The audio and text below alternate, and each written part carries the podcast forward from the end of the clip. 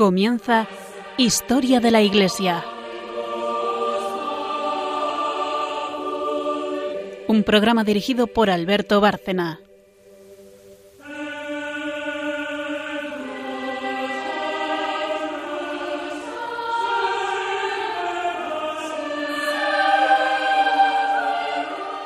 Buenas noches, oyentes de Radio María y de este programa de Historia de la Iglesia. Volvemos a estar aquí continuando la serie de programas que llevamos haciendo, enlazados uno con otro, hablando de los primeros tiempos del cristianismo, padres del desierto, después de los padres de, los padres de la Iglesia, y la verdad es que nos suele ocurrir que haciendo el programa se nos va el tiempo porque hay muchísimo que hablar de ellos, de sus apotegmas y también de otras obras que dejaron eh, algunos de ellos. Eh, la semana pasada, o el programa anterior, mejor dicho, eh, Carmen nos trajo la historia de San Doroteo. Y, pero se quedó corto, el tiempo se nos fue y de San Doroteo hay mucho más que decir. Así que ya, como primer esquema, lo que digo es que volveremos, porque Carmen, en su sección, que es la historia de la Iglesia, nos hablará de él, nos hablará de su biografía. Eh, luego, como siempre, repito el esquema del día, tenemos un santo relacionado con aquella época y con el del programa anterior. Y en la tercera sección, que es la de María Ornedo, pues volveremos con el magisterio, en principio de San Doroteo. Y si no recuerdo mal, de la humildad, cuando habla de la humildad. Y si nos da tiempo, pues hablaremos a Macario el Grande. Pero eso lo iremos viendo porque no lo tenemos tan cronometrado como que sepamos ahora mismo si, nos, si vamos a poder hablar de ello. En cualquier caso, es eh, importante conocer la obra de todos estos padres del desierto, de padres de la Iglesia. Estamos en los del desierto eh, abades eh, de enorme importancia para la historia de la Iglesia que además nos han dejado un ejemplo y unas vías de salvación, porque como en el último programa decía María, lo que les importa exclusivamente es unirse con Dios, salvarse y todo lo demás les parece tiempo perdido y cosas eh, totalmente irrelevantes. Bueno, así que no nos sobra nada el tiempo que le dedicamos a estos padres del desierto, aunque hoy nuestra idea, en principio, es ocuparnos de San Doroteo. Primera pausa y Carmen, eh, en su sección Historia de la Iglesia, en este caso de, este santo, pues nos seguirá hablando de él, aunque ya en el programa anterior nos habló bastante de, del mismo.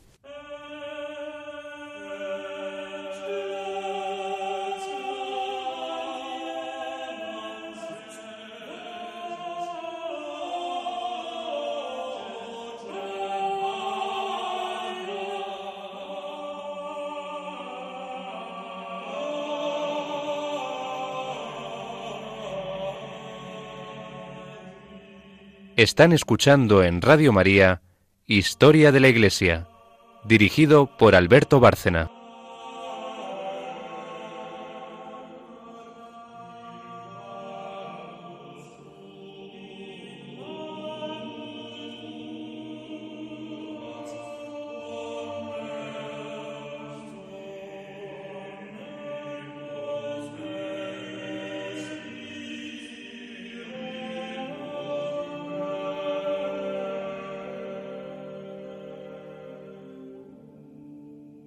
Pues como dice Alberto, vamos a continuar hoy con Doroteo de Gaza, vamos a hacer un análisis más, más exhaustivo que en el último programa, ya que nos ha parecido un tema muy interesante, eh, Doroteo de Gaza. Eh, la ciudad de Gaza, al sur de Palestina y sobre el Mediterráneo, era el paso obligatorio para acceder o salir de Egipto rumbo a Oriente Medio o Occidente. Por eso, cuando la vida monástica en los desiertos de Egipto alcanzaba su plena madurez y se vio sometida a una gran devastación por parte de los beduinos nómades, en el año 434, muchos monjes en su huida fueron a instalarse en Gaza y sus alrededores. Sabemos que Abba Arsenio de Estete se limitó en su fuga a cruzar el río Nilo para instalarse en Troe, al norte de donde había vivido San Antonio 80 años antes. Pero un tal Abba Silvano después de una estadía temporal en el Sinaí, regresó finalmente a su tierra natal, Palestina, instalándose definitivamente en Gaza. Seguido por un grupo de discípulos, organizó la vida monástica en forma de laura, esto es, de celdas desperdigadas, y una iglesia central, para poder reunirse en ciertas ocasiones. Esto no significa que antes de esa fecha, 450, no hubiese habido monjes en esta región. Por el contrario, San Jerónimo, siempre deseoso de encontrar los precursores de la vida monástica en cada región que visitaba, nos cuenta la vida de un tal Hilarión, que hacia el año 308, después de haber pasado un tiempo junto a Abantonio en Egipto, regresó a Gaza. Hilarión había nacido en Tábata, los alrededores de Gaza, y al regresar de Egipto se instaló en Mayuma, puerto de dicha ciudad. Poco a poco se le fueron juntando hermanos y la vida monástica empezó a florecer en Gaza, en el mismo momento en que Abba Antonio alcanzaba la cumbre de su fama y Pacomio daba los primeros pasos para organizar comunidades de hermanos en el Alto Nilo. Bueno, esto ya recuerdan nuestros oyentes que hemos hablado tanto de Pacomio como de San Antonio y de, estos principios de la vida monástica, que es eh, donde está es el contexto del que luego hablaremos eh, respecto a Doroteo de Gaza.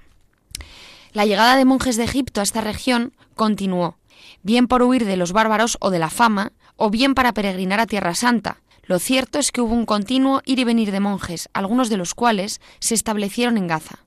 Después de Hilarión llegaron, entre otros, un tal Porfirio, futuro obispo de Gaza, el ya mencionado Silvano, Abba Focas, Abba Ireneo, que venía de Estete, y otros más, quienes hicieron que para finales del siglo IV y principios del V, Gaza contara ya con una organización y tradición monástica consolidada. Ahora hablaremos un poco del arrianismo, del monofisismo y de Calcedonia para poner también a nuestros oyentes en, este contexto histórico. El más importante emigrante del desierto de Egipto, llegado a esta región, fue Abba Isaías de Estete, quien junto con su discípulo Pedro vino a instalarse en la ciudad natal de Hilarión, Tábata. Actualmente, por cierto, existe el mismo nombre a unos 8 kilómetros de Gaza, en el año 449.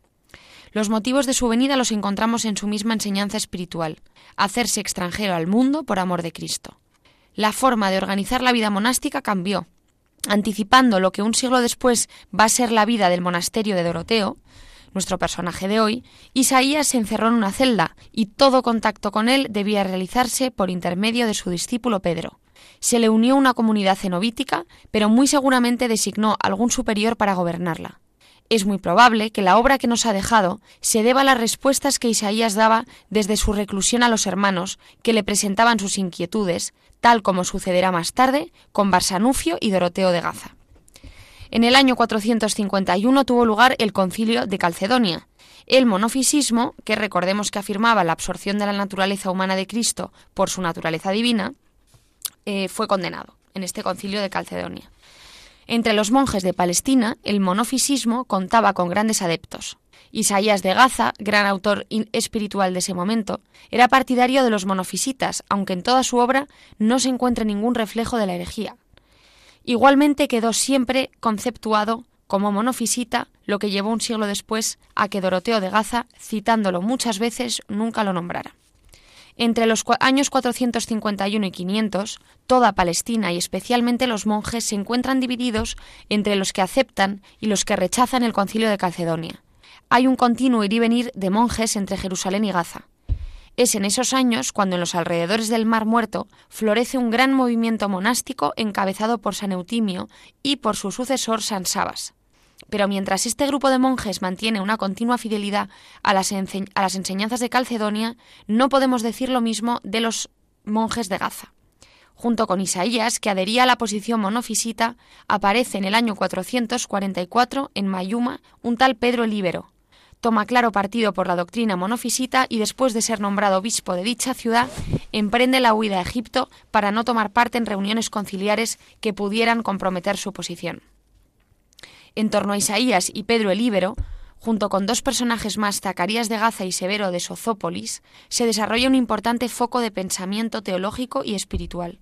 Y es dentro de esta escuela de pensamiento donde aparecen por primera vez citas del conjunto de las obras místicas atribuidas a Dionisio Aeropagita, del cual también hemos hablado en este programa.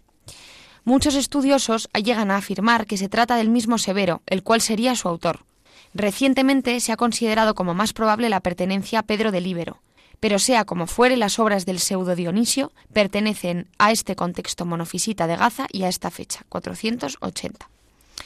Y ya metiéndonos más en arena, vamos a hablar de Barsanufio y Juan, que van a tener mucho que ver con mm, Doroteo.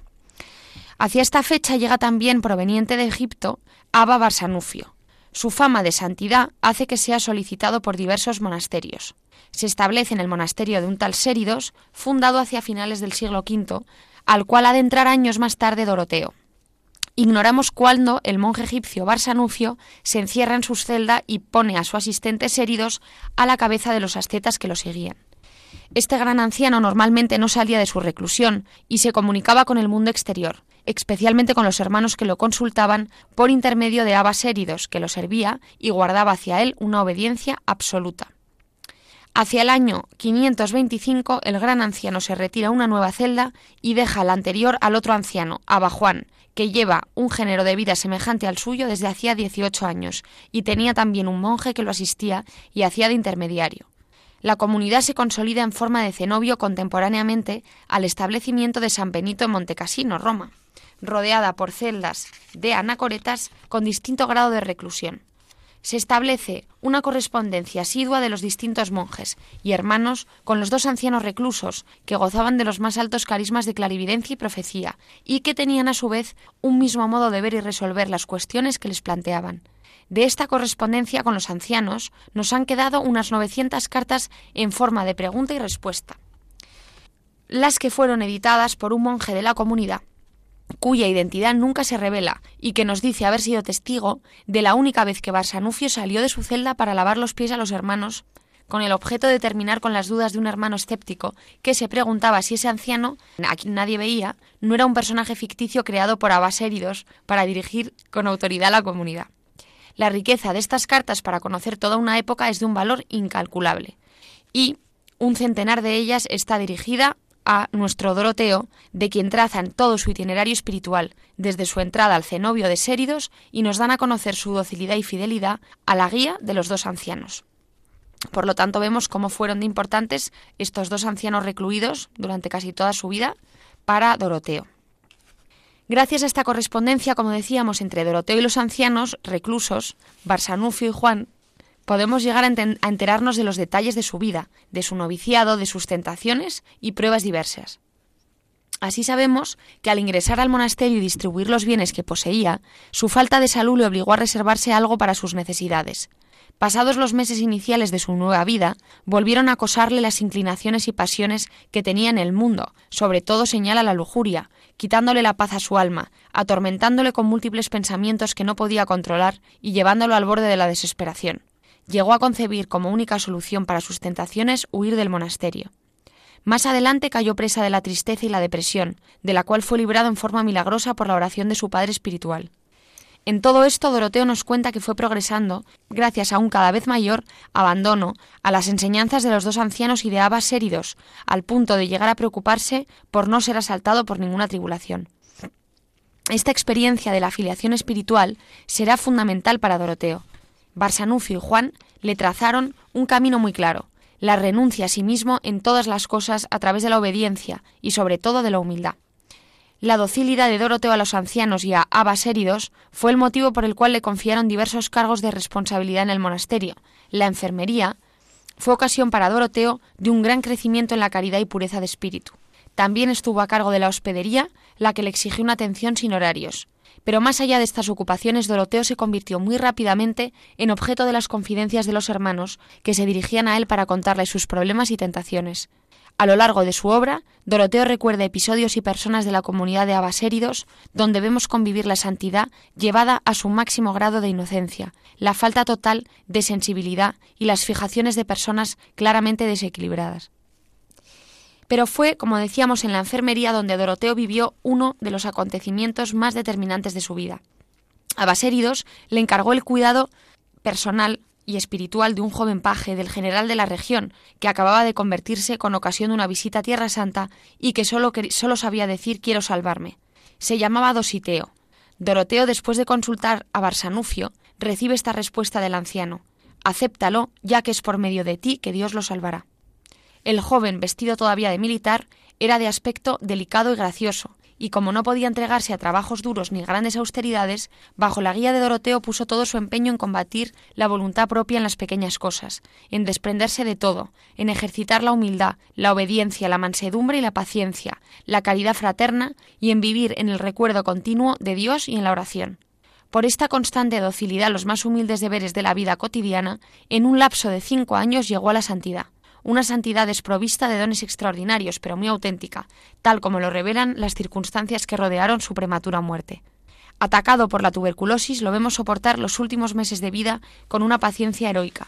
Imposibilitado hasta de recitar la oración de Jesús en forma de jaculatoria continua, se mantiene sencillamente en la presencia de Dios recurre a Barsanufio para pedir que oren por el perdón de sus pecados y recibe en respuesta que todo le ha sido perdonado desde su infancia hasta el día de hoy. Pide entonces el permiso al gran anciano para poder morir, pero éste le aconseja la paciencia. Unos días después se lo pide de nuevo y recibe el consentimiento, el consentimiento del anciano. Vete en paz y ve junto a la Santa Trinidad e intercede por nosotros. Y Dositeo se fue en paz. Tiempo después, un venerable monje que estaba de paso por el monasterio de Séridos tuvo una visión donde contempló a Dositeo en medio de los santos padres a los que había asemejado por la perfección de su obediencia. Tal como había predicho el gran anciano, Dositeo se había salvado por medio de Doroteo.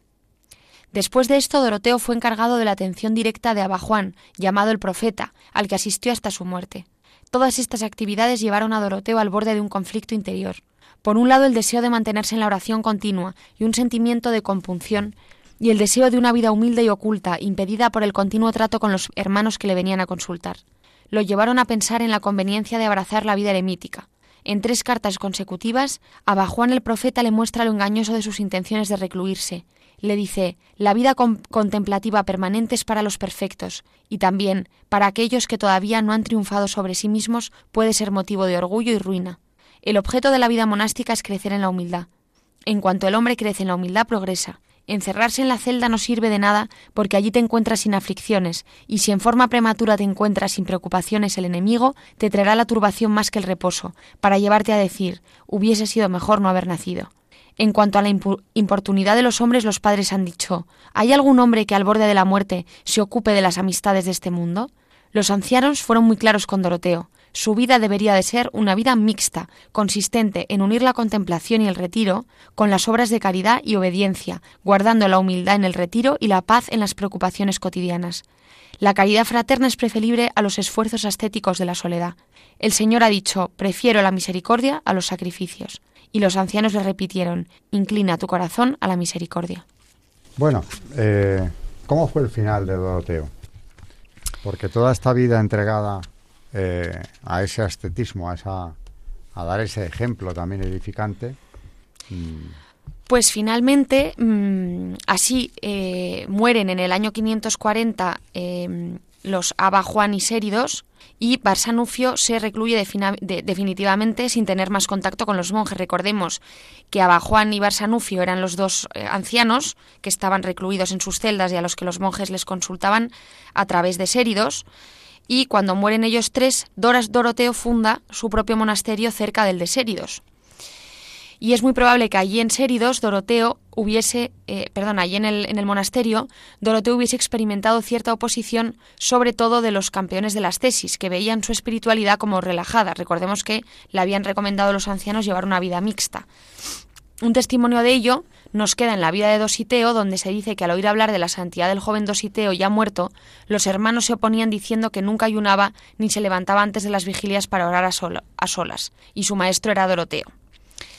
El mismo Doroteo, de salud delicada, debió llevar un régimen de vida que seguramente escandalizaba a muchos por parecerles relajado, y para evitar estos problemas es muy probable que Doroteo optase por la fundación de un nuevo monasterio, previa consulta, como siempre, fue su modo de obrar. Así que finalmente pues fundó ese, fundó ese, ese monasterio, ya él como abad, y eh, recordemos que nos han llegado a nosotros dos documentos muy importantes. Uno, es, uno son las conferencias y las otras las instrucciones a sus discípulos. Que es una regla monástica en la práctica, claro. Muy bien, pues eh, nueva pausa y volvemos eh, enseguida con el santo que Carmen nos trae hoy también no muy distinto o vamos, con mucho paralelismo con el del programa anterior.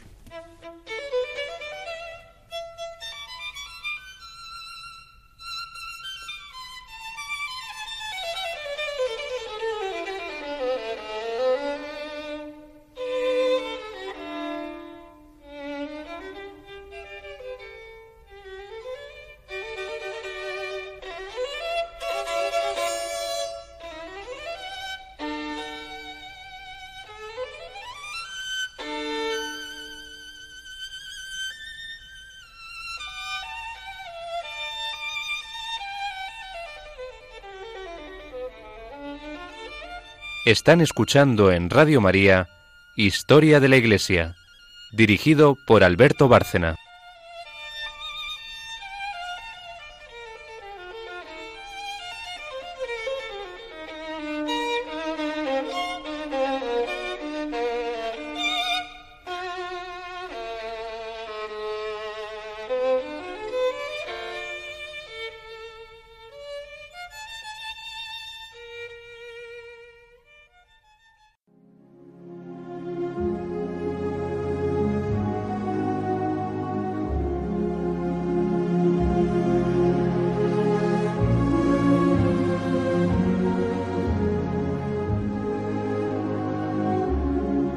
Santos en la historia de la Iglesia.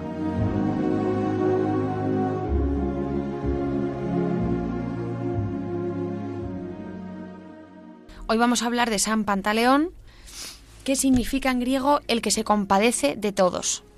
Y su festividad es el 27 de julio. Fue médico y mártir, como eh, San Genaro, y además tiene mucho que ver con él, como vamos a ver, eh, del cual hablamos en nuestro programa eh, anterior. Fue un médico nacido en Nicomedia, en la actual Turquía, y fue decapitado por profesar su fe católica en la persecución del emperador romano Diocleciano el 27 de julio del 305.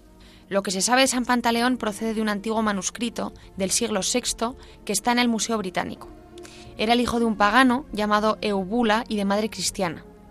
Era médico y fue médico de hecho del emperador Galerio Maximiano en Nicomedia. Conoció la fe pero se dejó llevar por el mundo pagano en el que vivía y sucumbió ante las tentaciones que debilitaban la voluntad y acababan con las virtudes, con las virtudes, cayendo en la apostasía. Un buen cristiano llamado Hermolaos le abrió los ojos exhortándole a que conociera la curación proveniente de lo más alto, y le llevó al seno de la Iglesia. A partir de entonces entregó su ciencia al servicio de Cristo, sirviendo a sus pacientes en nombre del Señor. En el año 303 empezó la persecución de Diocleciano en Nicomedia. Pantaleón regaló todo lo que tenía a los pobres. Algunos médicos por envidia lo delataron a las autoridades. Fue arrestado junto con Hermolaos y otros dos cristianos. El emperador, que quería salvarlo en secreto, le dijo que apostatara, pero Pantaleón se negó e inmediatamente curó milagrosamente a un paralítico para demostrar la verdad de la fe. Los cuatro fueron condenados a ser decapitados. San Pantaleón murió mártir a la edad de 29 años, el 27 de julio del año 304. Murió por la fe que un día había negado. Como San Pedro y San Pablo tuvo la oportunidad de reparar y manifestarle al Señor su amor. Las actas de su martirio nos relatan sobre hechos milagrosos. Trataron de matarle de seis maneras diferentes, con fuego, con plomo fundido, ahogándole, tirándole a las fieras, torturándole en la rueda y atravesándole una espada. Con la ayuda del Señor Pantaleón salió ileso. Luego permitió libremente que lo decapitaran y de sus venas salió leche en vez de sangre, y el árbol de olivo donde ocurrió el hecho floreció al instante. Podría ser que estos relatos sean una forma simbólica de exaltar la virtud de los mártires, pero en todo caso lo importante es que Pantaleón derramó su sangre por Cristo y los cristianos lo tomaron como ejemplo de santidad. En Oriente le tienen gran veneración como mártir y como médico que atendía gratuitamente a los pobres. También fue muy famoso en Occidente desde la antigüedad. Se conservan algunas reliquias de su sangre en Madrid, que ahora hablaremos un poco más de ello, en Constantinopla y Rávelo, en Italia. El milagro de su sangre eh, es que una porción de su sangre, que se reserva en una ampolla en el altar mayor del Real Monasterio de la Encarnación en Madrid de los Austrias, junto a la Plaza de Oriente, y fue tomada de otra más grande que se guarda en la Catedral Italiana de Ravelo. Fue donada al monasterio junto con un trozo de hueso del santo por el virrey de Nápoles. En Madrid lo custodian las religiosas agustinas recoletas dedicadas a la oración hay constancia de que la reliquia ya estaba en la encarnación desde su fundación en el año 1616. La sangre en estado sólido durante todo el año se licúa sin, sin intervención humana. Esto ocurre en la víspera del aniversario de su martirio, es decir, cada 26 de julio. Así ha ocurrido cada año hasta la fecha. En este año, en, el año 2000, en ese año el milagro tuvo lugar mientras las religiosas oraban en el coro del templo y ante la presencia de ciertos visitantes. El monasterio abre las puertas al público para que todos sean testigos. En algunas ocasiones la sangre ha tardado en solidificarse para señalar alguna crisis, como ocurrió durante las dos guerras mundiales. Muchas veces se ha intentado explicar el fenómeno mediante mecanismos netamente naturales, como la temperatura o las fases de la luna. Sin embargo, ninguna de las explicaciones ha resultado satisfactoria para la ciencia. La Iglesia no se ha definido sobre el milagro. Las hermanas dicen sencillamente que es un regalo de Dios.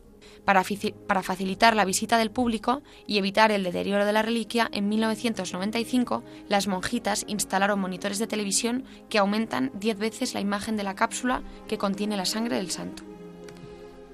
Y aquí está en Madrid, lo tenemos. Yo he ido a verlo hace muchos años y efectivamente cuando aquello todavía no estaba en las cámaras y un sacerdote movía la ampolla de cristal y veías perfectamente cómo se había licuado. Efectivamente, en caso de, de alguna catástrofe que amenace a, a, España o al mundo, es cuando no se licúa. Como en el caso de San Genaro, es un aviso de que algo va a ocurrir. Avisa a los cristianos para que recen, para que hagan actos de expiación, para que se preparen para algo que está por venir y que desde luego no va a ser bueno.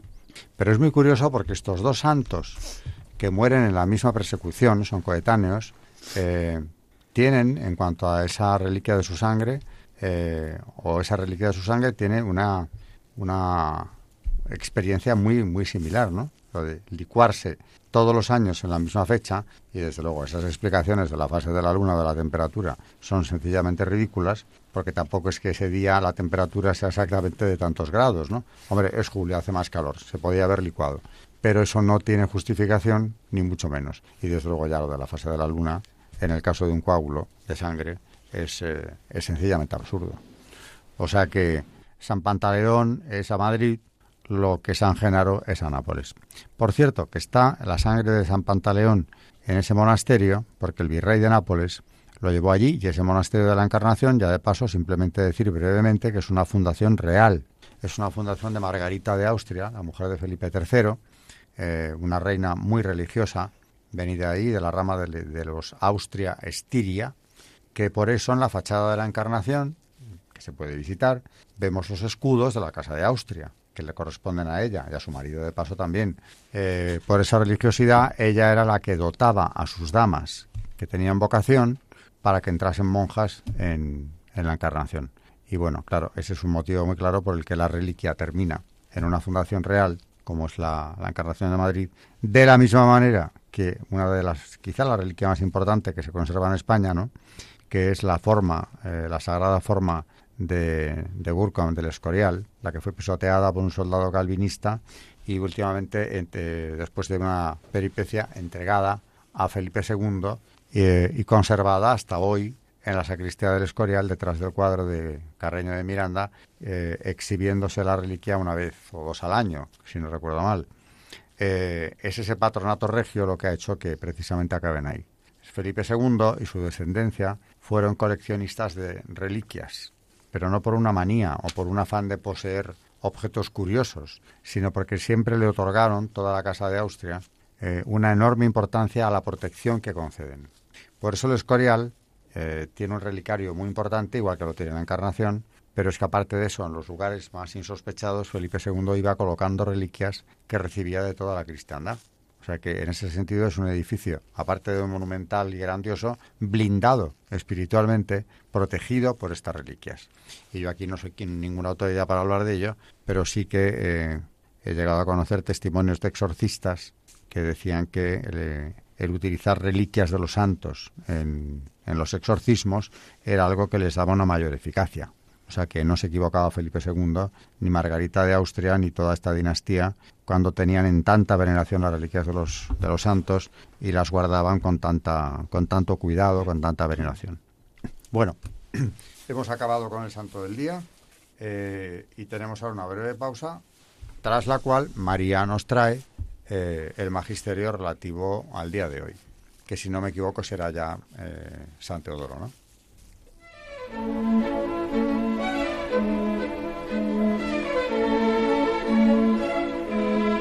El Magisterio de la Iglesia.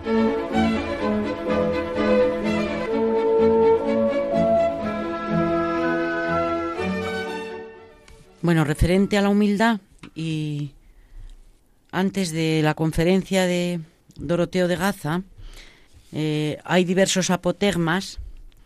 Por ejemplo, el abad Antonio, que escrutando la profundidad de los juicios de Dios, le preguntó, Señor, ¿Por qué algunos mueren después de una vida corta mientras otros alcanzan una prolongada ancianidad? ¿Por qué unos carecen de todo y otros nadan en la abundancia? ¿Por qué los malos viven en la opulencia y los justos padecen extrema pobreza? Y vino una voz que le dijo, Antonio, ocúpate de ti mismo.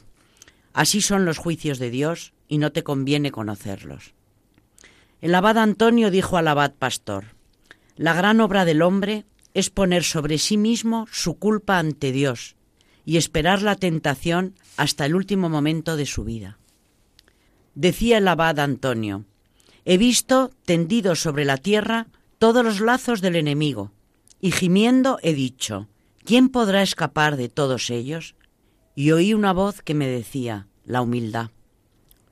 Un día vinieron unos ancianos a ver al abad Antonio. Entre ellos se encontraba el abad José. El abad Antonio quiso ponerles a prueba y les presentó un pasaje de la Escritura. Empezando por los más jóvenes, les preguntaba por el sentido del mismo.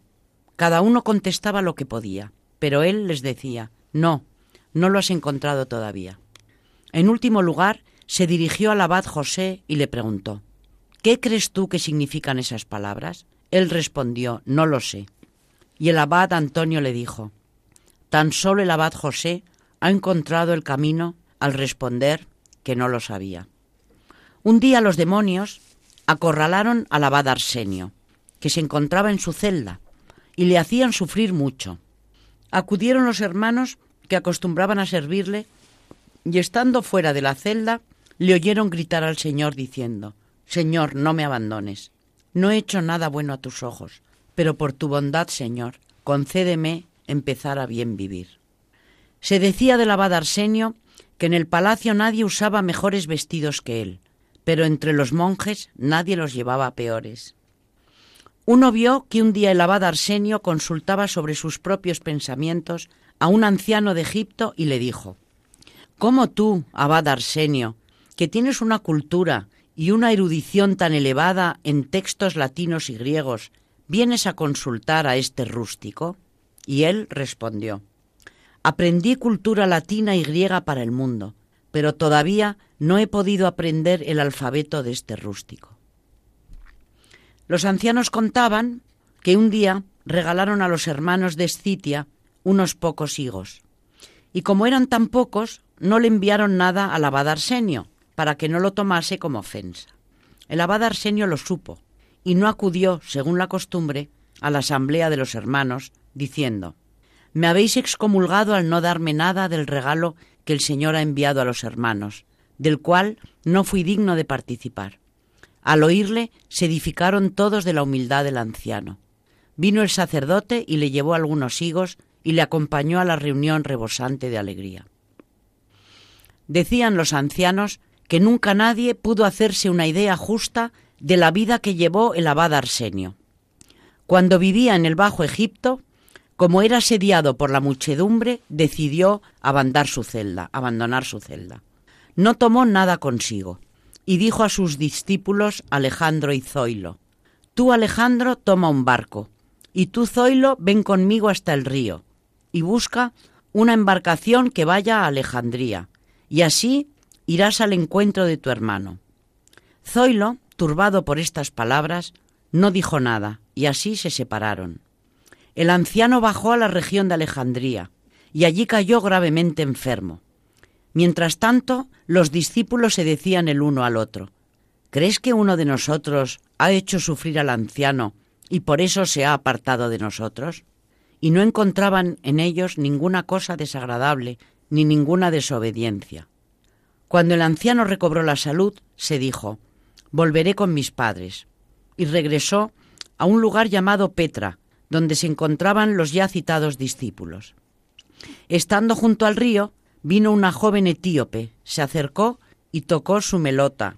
El anciano le reprendió, pero ella le gritó, Si eres monje, vete al monte. El anciano se contristó por estas palabras y se repetía a sí mismo, Arsenio, si eres monje, vete al monte. Y entre tanto llegaron Alejandro y Zoilo, sus discípulos. Cayeron a sus pies. El anciano se postró también y los tres se pusieron a llorar.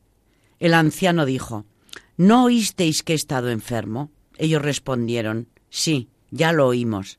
Y el anciano repuso, ¿y por qué no, lo, no habéis venido a verme? Alejandro contestó, no hemos podido soportar la separación. A causa de ella, muchos nos han hecho sufrir, diciendo, si no hubieran sido desobedientes, el anciano nunca se hubiera separado de ellos. Y el anciano les dijo, Yo supe que esto se decía de vosotros, pero de ahora en adelante se dirá, La paloma, no hallando dónde posar el pie, tornó donde él, Noé, al arca. Con estas palabras los discípulos se consolaron mucho y permanecieron con él hasta el último día de su vida. Cuando le vieron a punto de morir, los discípulos se atribularon mucho, pero él les dijo, Todavía no ha llegado la hora. Cuando llegue ya os lo diré. Os llevaré ante el tribunal de Cristo, si permitís que alguno haga de mí, haga de mi cuerpo una reliquia. Y ellos le dijeron, ¿qué haremos si no sabemos amortajar ni enterrar a un muerto? Y el anciano les dijo, ¿no vais a saber echarme una soga al pie y llevarme arrastrando al monte? Cuando iba a entregar su espíritu, le vieron llorar y le dijeron, ¿De verdad, Padre, también tú temes la muerte? Y él les respondió, En verdad, el temor que siento en este momento no ha dejado de acompañarme desde que me hice monje. Sí, tengo mucho miedo. Y así descansó en paz. En los labios de Arsenio siempre estaban estas palabras.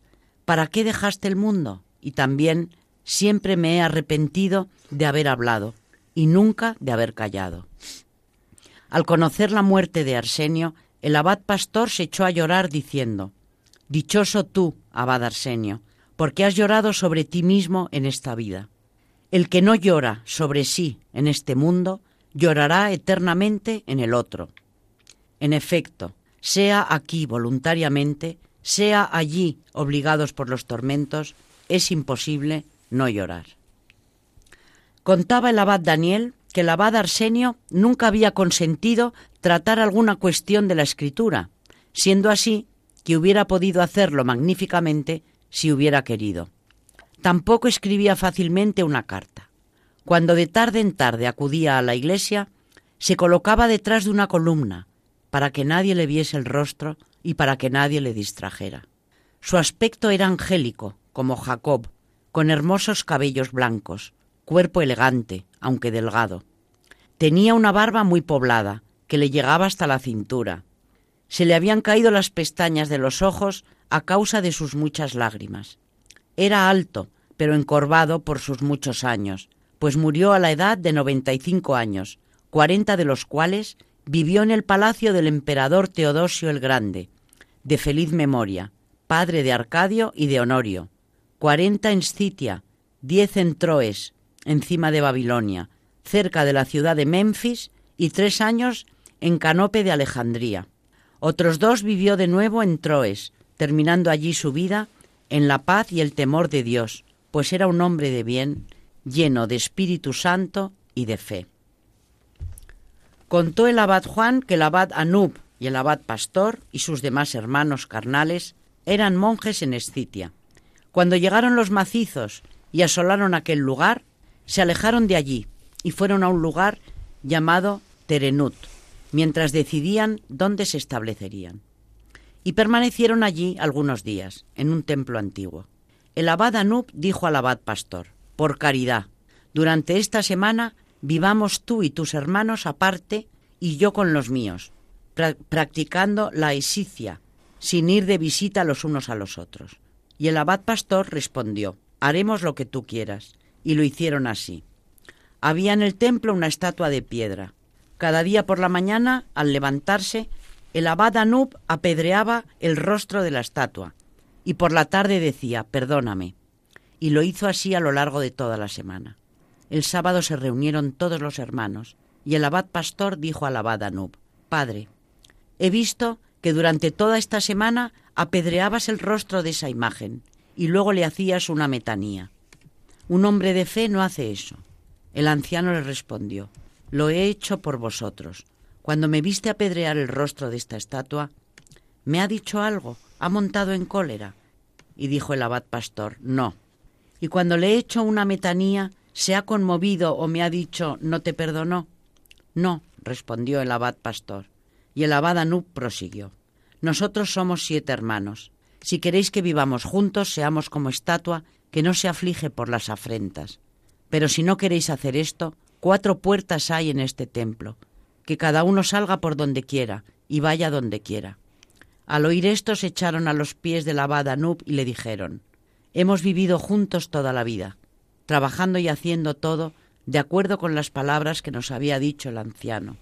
Nombró a uno de nosotros ecónomo y comíamos lo que él nos preparaba. Y jamás ocurrió que nadie dijera, trae otra cosa o no quiero comer esto. Y así hemos pasado todo el tiempo de nuestra vida en paz y en descanso.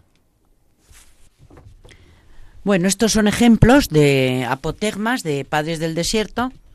Y finalmente, que ya no sé cuánto tiempo tenemos. Tenemos, tenemos. Eh, vamos a leer una conferencia de Doroteo de Gaza sobre la humildad. Dice un anciano, ante todo necesitamos humildad.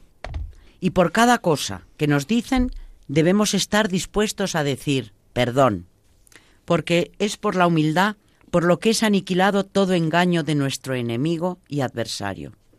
Busquemos el sentido de este dicho del anciano. ¿Por qué nos dice ante todo necesitamos humildad y no más bien ante todo necesitamos la temperancia? En efecto, el apóstol nos dice, el atleta se priva de todo. 1 Corintios 9:25. ¿O por qué no dijo más bien, ante todo necesitamos el temor de Dios, ya que la escritura nos dice, el principio de la sabiduría es el temor de Yahvé? ¿O por qué no dijo tampoco, ante todo necesitamos la limosna o la fe, como en efecto está escrito? Por las limosnas y la fe los pecados son purificados. O como nos dice el apóstol, sin la fe es imposible agradar a Dios. Por lo tanto, si es imposible agradar a Dios sin la fe, si por las limosnas y la fe son purificados los pecados, si el hombre se aparta del mal por el temor del Señor, si el principio de la sabiduría es el temor del Señor, y finalmente, si el atleta se priva de todo, ¿por qué dijo el anciano, ante todo necesitamos humildad, dejando de lado todo aquello que es tan necesario? Porque lo que nos quiere enseñar es que ni el temor de Dios, ni la limosna, ni la fe, ni la temperancia, ni ninguna otra virtud puede existir sin la humildad. Y por este motivo dice, ante todo necesitamos humildad, y por cada cosa que nos dicen debemos estar dispuestos a decir perdón, porque es por la humildad por lo que es aniquilado todo engaño de nuestro enemigo y adversario. Vean bien, hermanos, cuán grande es el poder de la humildad, qué eficaz es el decir perdón. Pero ¿por qué llamamos al diablo no solo enemigo, sino adversario? Se le llama enemigo a causa de su odio insidioso al hombre y al bien. Adversario porque se esfuerza en entorpecer toda obra buena. ¿Alguien quiere rezar? Pues él se opone y le pone trabas con los malos pensamientos, con alguna distracción obsesiva, con la acedía. ¿Alguien quiere hacer limosna? Lo frena con la avaricia y el retraso. ¿Quiere otro velar? Se lo impide con la pereza y la negligencia. En síntesis, se opone a toda obra buena que emprendamos. Y es por eso por lo que no sólo se le llama enemigo, sino también adversario. De allí que digamos que por la humildad es aniquilado todo engaño de nuestro enemigo y adversario. Realmente es grande la humildad. Todos los santos han marchado por este camino de la humildad y acortaron por sus trabajos su trayecto según está dicho. Mira mi humildad y mis trabajos y perdona todos mis pecados. Incluso por sí sola, como dice Abba Juan, la humildad puede conducirnos, aunque más lentamente. Humillémonos también nosotros un poco y seremos salvados. Aunque no podamos, por nuestra debilidad, realizar esfuerzos penosos, tratemos de humillarnos. Tengo confianza en que por la misericordia de Dios, lo poco que hayamos hecho con humildad nos valdrá para estar entre los santos que han sufrido muchas penas en el servicio de Dios. Sí, verdaderamente somos débiles e incapaces de realizar tales esfuerzos, pero ¿no podremos acaso humillarnos? Hermanos, feliz aquel que posee la humildad. La humildad es grande, y aquel santo que dijo, la humildad ni se irrita ni irrita a nadie, describió muy bien al que posee una verdadera humildad. La ira no va con ella, porque la humildad se opone a la vanagloria y preserva al hombre de ella. Nos irritamos a causa de las riquezas y de los alimentos. ¿Cómo podemos entonces decir que la humildad no se irrita ni irrita a nadie? Es que, como hemos dicho, la humildad es grande. Es tan poderosa que atrae la gracia de Dios al alma, y estando presente la gracia de Dios, protege al alma contra esas dos pasiones graves. En efecto, ¿qué hay más grave que irritarse o irritar al prójimo? Ya lo decía Evagrio, es algo totalmente ajeno al monje el irritarse, ya que el que se irrita, si no es enseguida protegido por la humildad, cae poco a poco en un estado demoníaco, perturbando a los demás y perturbándose a sí mismo. Por eso el anciano dice, la humildad ni se irrita ni irrita a nadie. Pero ¿qué digo? ¿Solamente contra esas dos pasiones nos protege la humildad? Es más bien contra toda pasión y toda tentación contra lo que ella protege nuestra alma. Cuando a San Antonio le fue dado contemplar todos los lazos tendidos por el diablo, preguntó a Dios gimiendo, ¿quién podrá librarse de ellos? ¿Y qué le respondió Dios? La humildad los vencerá. ¿Y qué otra cosa admirable agregó Dios? Y nada podrá contra ella. ¿Ven, hermanos, su poder? ¿Ven la gracia de una virtud? Verdaderamente no hay nada más poderoso que la humildad. Nada la puede vencer. Si algo enojoso le sucede al humilde, enseguida lo achaca a sí mismo. Juzga que se lo ha merecido. No soporta reprochar a otro por ello, ni busca culparlo sencillamente lo soporta sin perturbarse, sin abatirse y en total calma. Por eso la humildad ni se irrita ni irrita a nadie. Hizo bien el santo en decirnos, ante todo, tenemos necesidad de humildad. Hay dos clases de humildad, así como hay dos clases de orgullo. La primera clase de orgullo consiste en despreciar a su hermano, en no tenerlo en cuenta, como si no fuese nada y en creerse superior a él.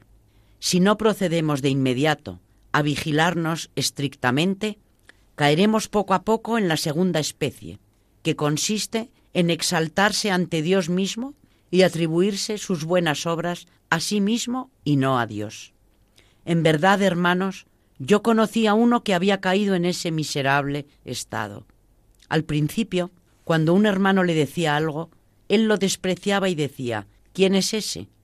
No hay en el mundo como Zósimo y sus discípulos. Después se puso a despreciar también a estos, diciendo, no hay como Macario. Y poco después, ¿quién es Macario? No hay como Basilio y Gregorio. Pero enseguida comenzó también a despreciarlos. ¿Quiénes son Basilio y Gregorio? decía. No hay como Pedro y Pablo. Ciertamente, hermano, le dije, pronto despreciarás a Pedro y a Pablo. Créanme, poco tiempo después comenzó a decir, quién es Pedro y quién es Pablo. No hay como la Santísima Trinidad. Finalmente se levantó contra el mismo Dios y esa fue su ruina. Por esta razón, hermanos, debemos luchar contra la primera clase de orgullo para no caer poco a poco en el orgullo total. Existe también un orgullo mundano y un orgullo monástico. El mundano consiste en creerse más que su hermano porque se es más rico, más hermoso, mejor vestido o más noble que él. Cuando veamos que nos gloriamos en esas cosas, o bien de que nuestro monasterio sea el más grande o el más rico o el más numeroso, sepamos que todavía estamos en el orgullo mundano. Igual sucede cuando nos vanagloriamos de cualidades naturales, de tener una voz bella, de salmodiar bien, de ser hábil o de trabajar y servir correctamente. estos motivos son más elevados que los primeros, aunque todavía se trata de orgullo mundano. El orgullo monástico consiste en gloriarse de sus vigilias, de sus ayunos, de su piedad, de sus observancias, de su celo, así como en humillarse por vanidad. Todo esto es orgullo monástico.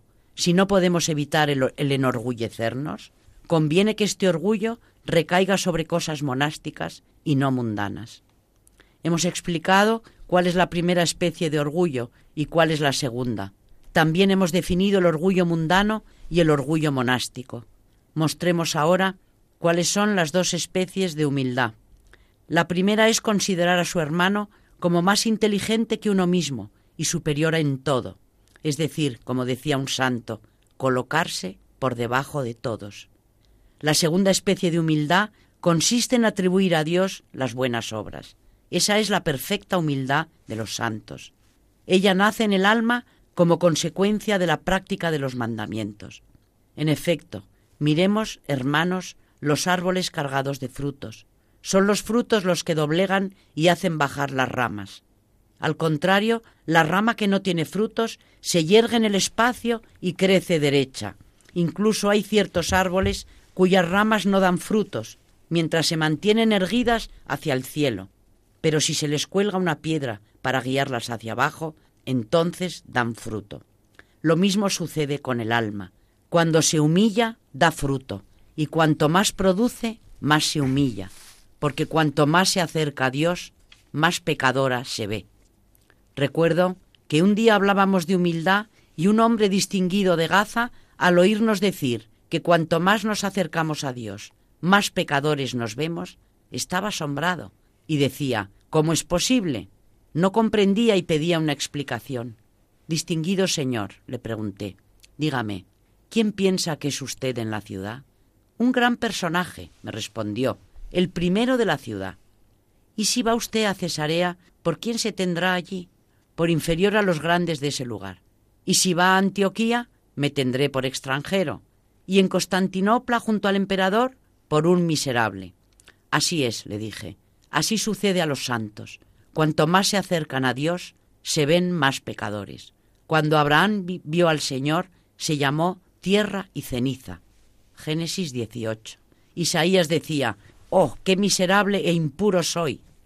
De la misma manera, cuando Daniel estaba en la fosa de los leones, al llegar a Bacuc con la comida y decirle, Toma la comida que Dios te envía. ¿Qué dijo Daniel? Yahvé se ha acordado de mí. ¿Se dan cuenta qué humildad tenía en su corazón? Estaba en la fosa en medio de los leones que no le hacían ningún daño, y esto no solo una primera vez, sino una segunda también y a pesar de todo eso se admiraba y decía, Yahvé se ha acordado de mí. Vean en la humildad de los santos la disposición de su corazón.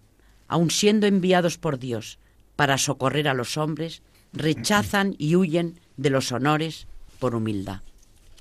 Vamos a acabar con algo que, aparte de esta lección de humildad, que yo ya percibía o tenía la impresión de que es la base de las virtudes, y, como dicen los padres del desierto, sin ella no llegamos a ninguna cosa, evidentemente, ¿no? Qué bien lo ha explicado.